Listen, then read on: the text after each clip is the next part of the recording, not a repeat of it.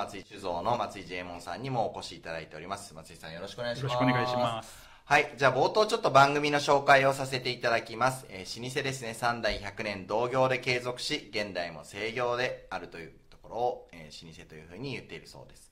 えー、老舗企業は、えー、全部で3万3000社、えー、帝国データバンク調べで100年以上という区切りでございます。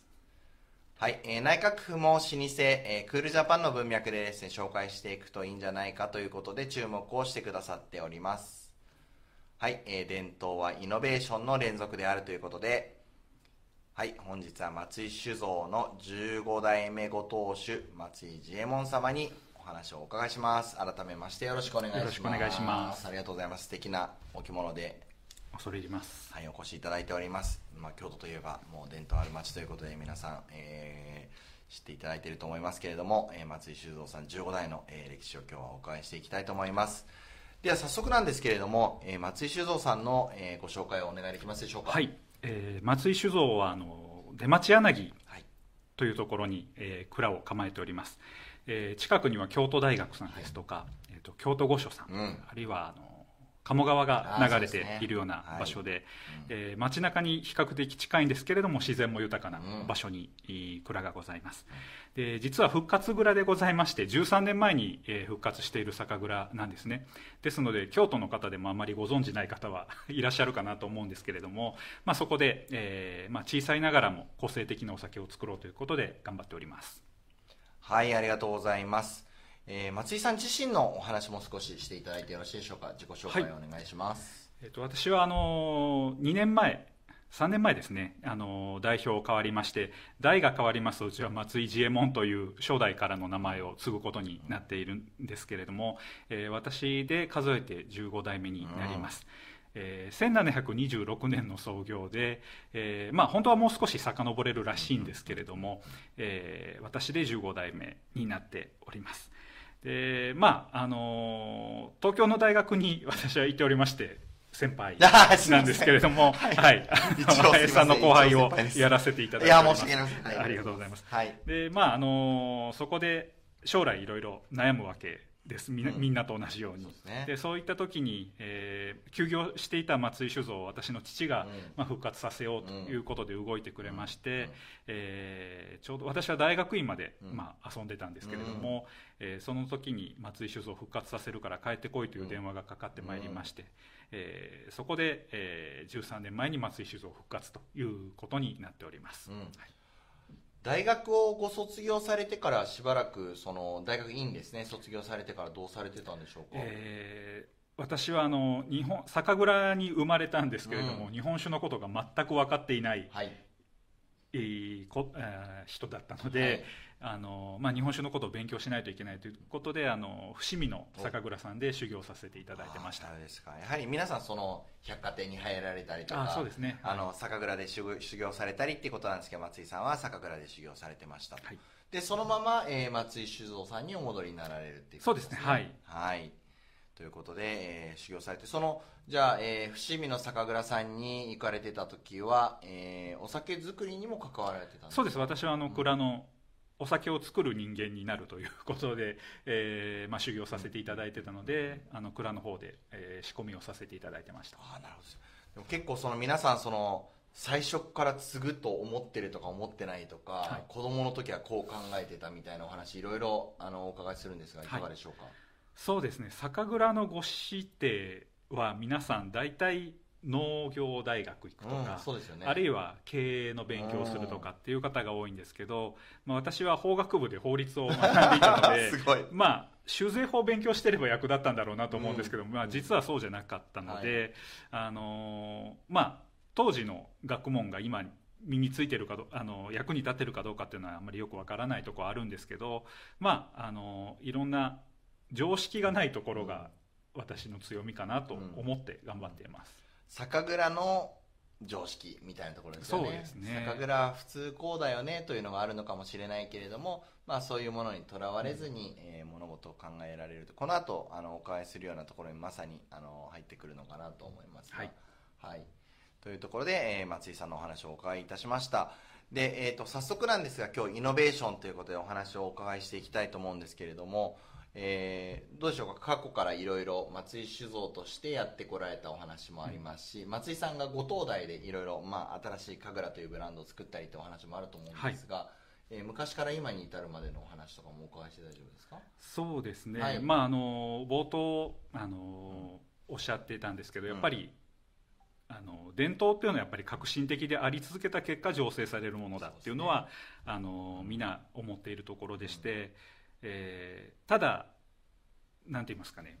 よく伝統産業のお仕事とかで呼んでいただいて、うんうんあの学生さんとかにうん。京都の伝統産業のことをお話ししてって、あの言っていただくこともあるんですけど、うん。僕あんまり伝統という言葉を使わないようにしてるんです。というのもあの伝統ってすごくあのいいうん。利用しやすい言葉で。おおなるほど。あのマジックワードのようにして使ってしまうことがあるんですね。わかります。はい。でこれなんでこうやってるのかっていう作業があったとして、はい。それを人に説明するときにこれがうちの伝統ですって言うとそこでもう 終わってしまう。なるほど。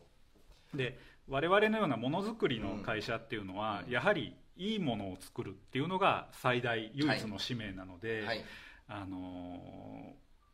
何のためにこの作業をしているかっていうところは突き詰めていかないといけないと思うんですね。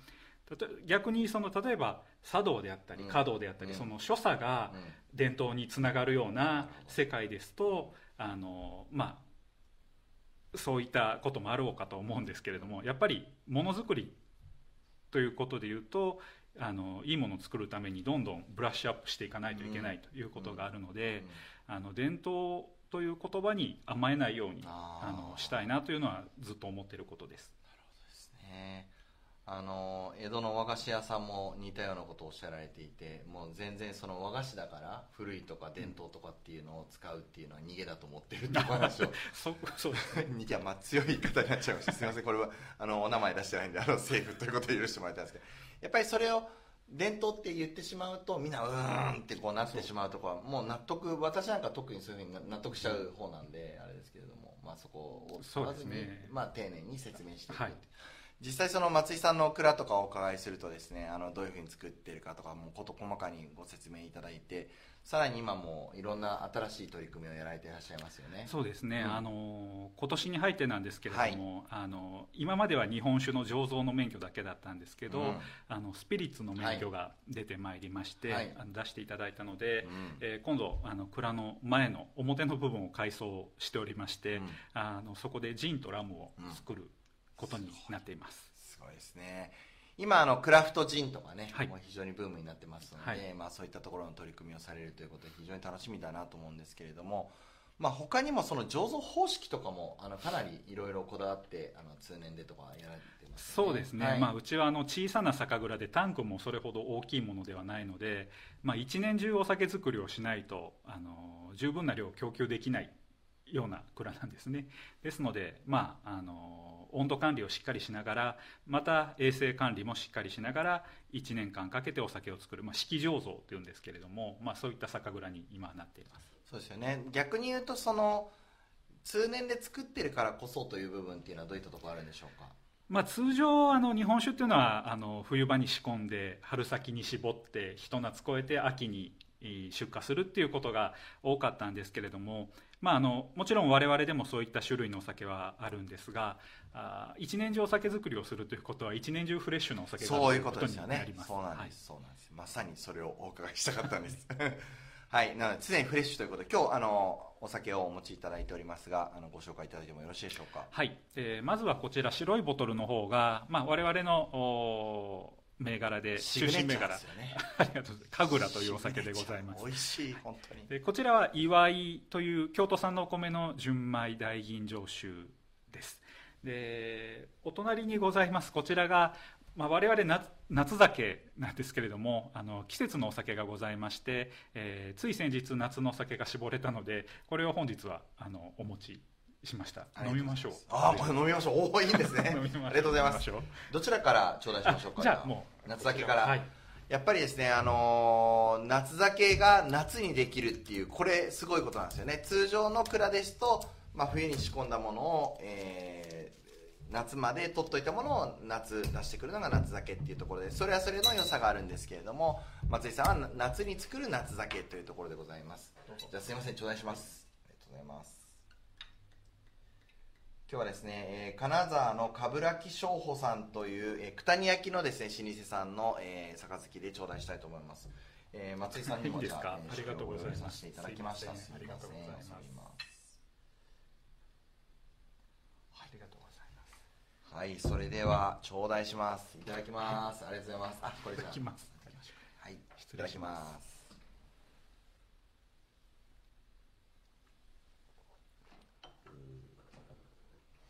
やっぱり新酒ならではの、うんまあ華やかさと、うん、あとはやっぱり若さゆえの渋みみたいなのもあって、はい、まあ、これが時間が経つとまろやかになっていくんですけれども、やっぱり新酒のうん。フレッシュな味わいというところをお楽しみいただけるかなと思いまそうすですね。このボトル皆さん見てください。これわかるかな？この手添えるとわかるかもしれないですね。ブルーなんですね。綺麗なブルーで。で、あの爽やかな色してるんですけど、そこからもう想像通りの味というような感じで、どうでしょう。そのご飯とか合わせる感じはどういうところがいいですか？そうですね、はい。この酒もややはり夏に出すお酒ということで、まあ、夏野菜にはうん毎年よく合うかなと思ってます、トマトそうですね合いますね。トマトとかきゅうりとか、うんまあ、ナスの田楽とかは京野菜。いいかもしれませんいいですね、美味しいですね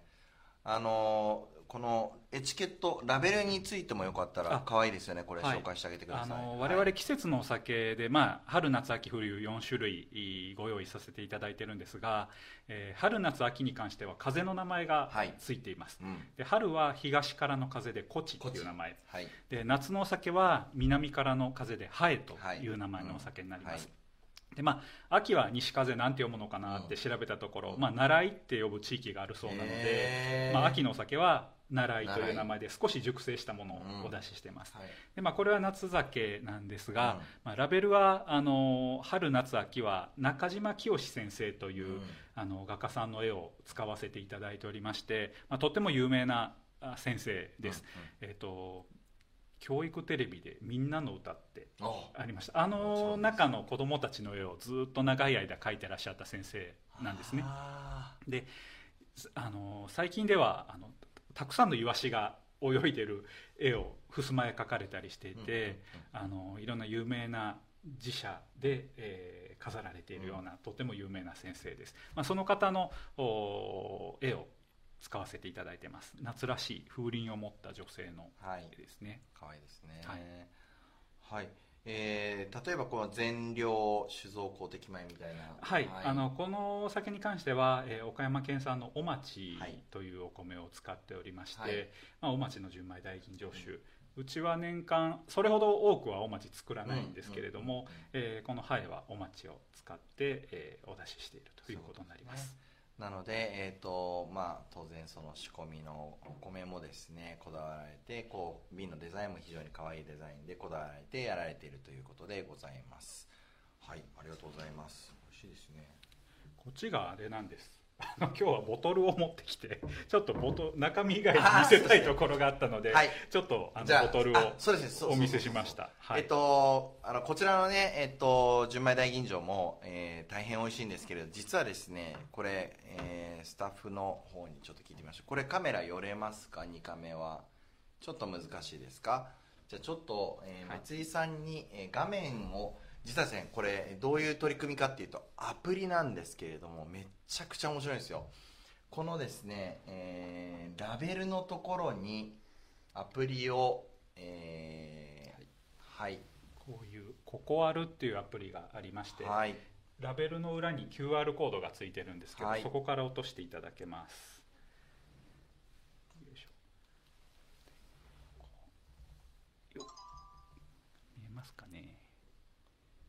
お来た。はい。おーすごいっすよね。画面からちょっと外すとはい。大きくなります、おーすごでいし仕込みの時の、えーうん様子が流れるようになってまして、今これお米を洗ってる時の映像が流れます、はい。だいたい1分ほどの動画が流れるんですけれどもこれは2週間おきに、えー変わっていてはい。今お米洗ってますが、はい。もう2週間いたしますと、えー麹を作っているところが流れて、もう2週間経つとお酒を絞るところが流れてきてっていうようなことで、まあ、どうしてもコロナの時期は蔵見学も来ていただけなかったので、まあ、ご家庭でお酒造りどんなことしてるのかなっていうのを見ていただくようにあのこういった取り組みも始めました。はい。ありがとうございます、はい。あの非常にそういう、えーインタラクティブなですね取り組みをやられてまして松井さんあの動画とかもすごく力入れてらっしゃいますね。動画頑張ってやろうと思ってます、あの YouTube チャンネルとか、うあの始めていつかこんな風に、うん。あの ライブもできたらいいなって思ってるんですけど、うん。はい、まだちょっと先は長いかもしれません、はい。はい。あのいろいろ新しい取り組みされてましてあ今日今日しまった。今日来てくれた。昨日来てたのに。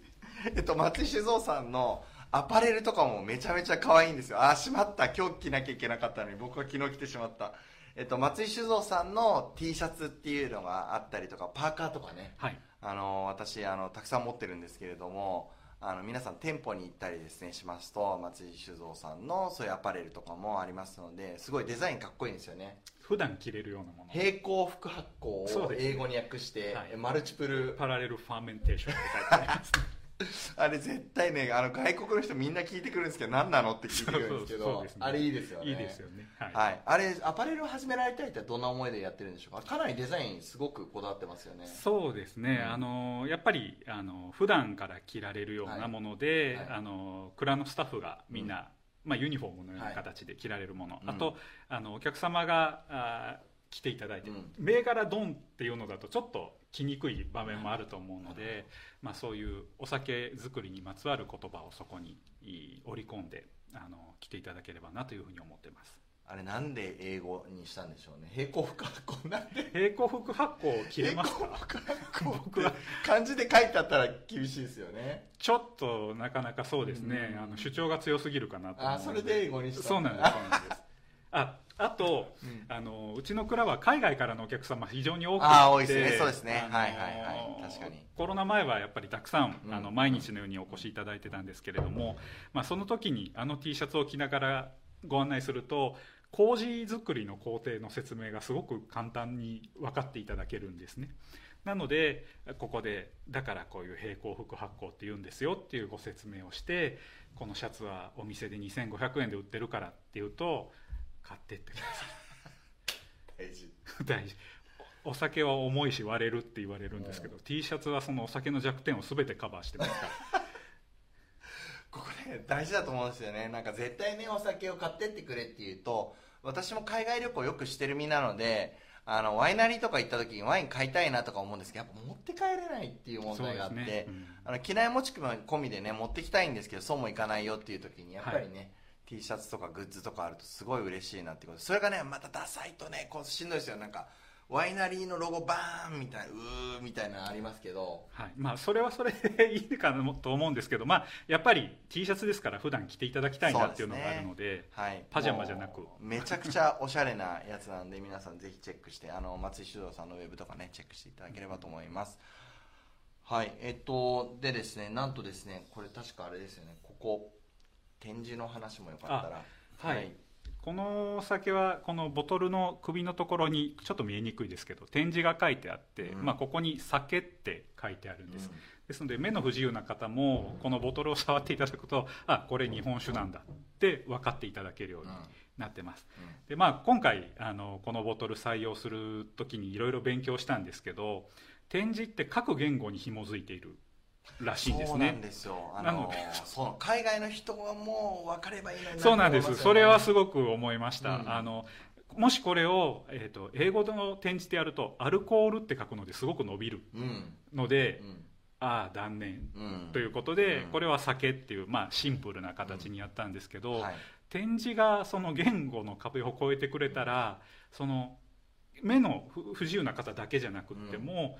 我々勉強する値打ちあるじゃないですか。そうですね。だからそういうのってあったらいいのになって思いました、はい、ありがとうございます。もう、えーび瓶一つ取ってもですねこういろんなところにそういう工夫があられてその先ほどのアプリであの今の松井酒造が見れるよとかで裏側には QR コードあったりするんですよね。ここからまたサイトに飛んだりできて、えーいろんな情報をゲットできますよとか今みたいな展示の情報があったりとかすごいこうコミュニケーションツールっていう気がしますけども。そうですね、やはりあのボトルを囲んでみんなでお話しして、うん。あの盛り上がっていくっていうのがお酒のいいところだと思うので、まあ、その中で一つの、えー役割を果たしてくれたらなと思ってます。はい。あのー先だってですねうちのベトナムのメンバーにですね松井酒造さんの神楽を飲んでもらったんですけどめちゃめちゃ美味しいって言って盛り上がってましたので、えーベトナムで神楽を飲んでいただける日もあの皆さん近いっていうところであのぜひ、えー飲んでいただければとベトナムの皆さんも えー日本の皆さんも飲んでいただければなと思っております。はい、あのそういった形で情報発信とか非常に今、あの工夫されていると思うんですけどここから先の展開を残りの時間、えー10分ぐらいなんですけど、はい。聞いていければと思います。どういうことを目指されてますか、えーまあ、やはりあの、はい。我々かつてその都市化の波の中でお酒造りを断念したっていう歴史があるんです、うん。なのでやはりあの環境に対する貢献というのはしっかりしていこうというふうに思うんですね。はい。で、まあ、最近ですとやはり循環型のものづくりっていうところは、あのすごく重要視しておりまして、うん。まあ、例えばお酒造りの工程の中であの副産物が出るところっていうとお米を磨いて作るので、まあ、その米ぬかと、ね。あと最後お酒を絞るので、はい。まあ、酒粕が出てくるっていうところうんだと思います、うん。でまあ米ぬかの方はあのーおせんべいとか米油とか、あるいはお酒に変えたりとかっていうことがあって、無駄にはなってないんですけれども、まあ、酒粕に関しては、えーまあえー食品として販売させていただくことは多いんですけれども、あのやはり全てがあの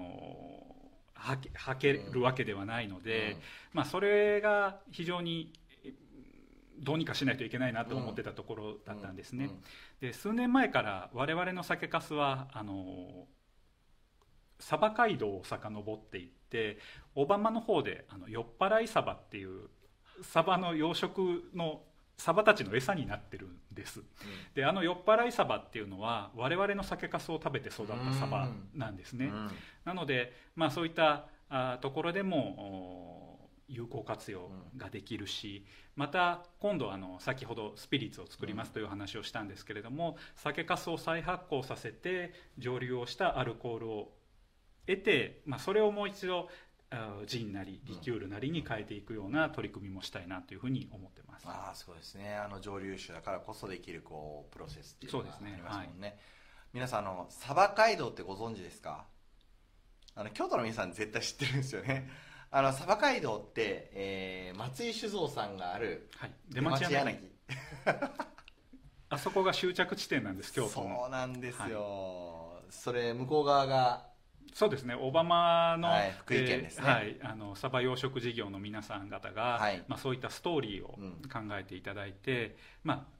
小浜から京都にサバがやってくる、うん。で京都から逆に酒粕がサバ街道を遡上して小浜に届いてっていうようなストーリーで今あのやっていただいてます。はい、なのでやっぱりこう鯖街道ってどういう場所かっていうとですね小浜で取れた鯖を用意どんで都に届けるわけですよねでそこを急いで届けろってわーっと言って届けた先が出町柳っていうとこ。ろここはもう街道ができていて、えー途中にもや、えー宿場町がいくつかあったりするんですけれども、まあ、そういうところを経て、えー松井酒造さんのある出町柳のところに届く。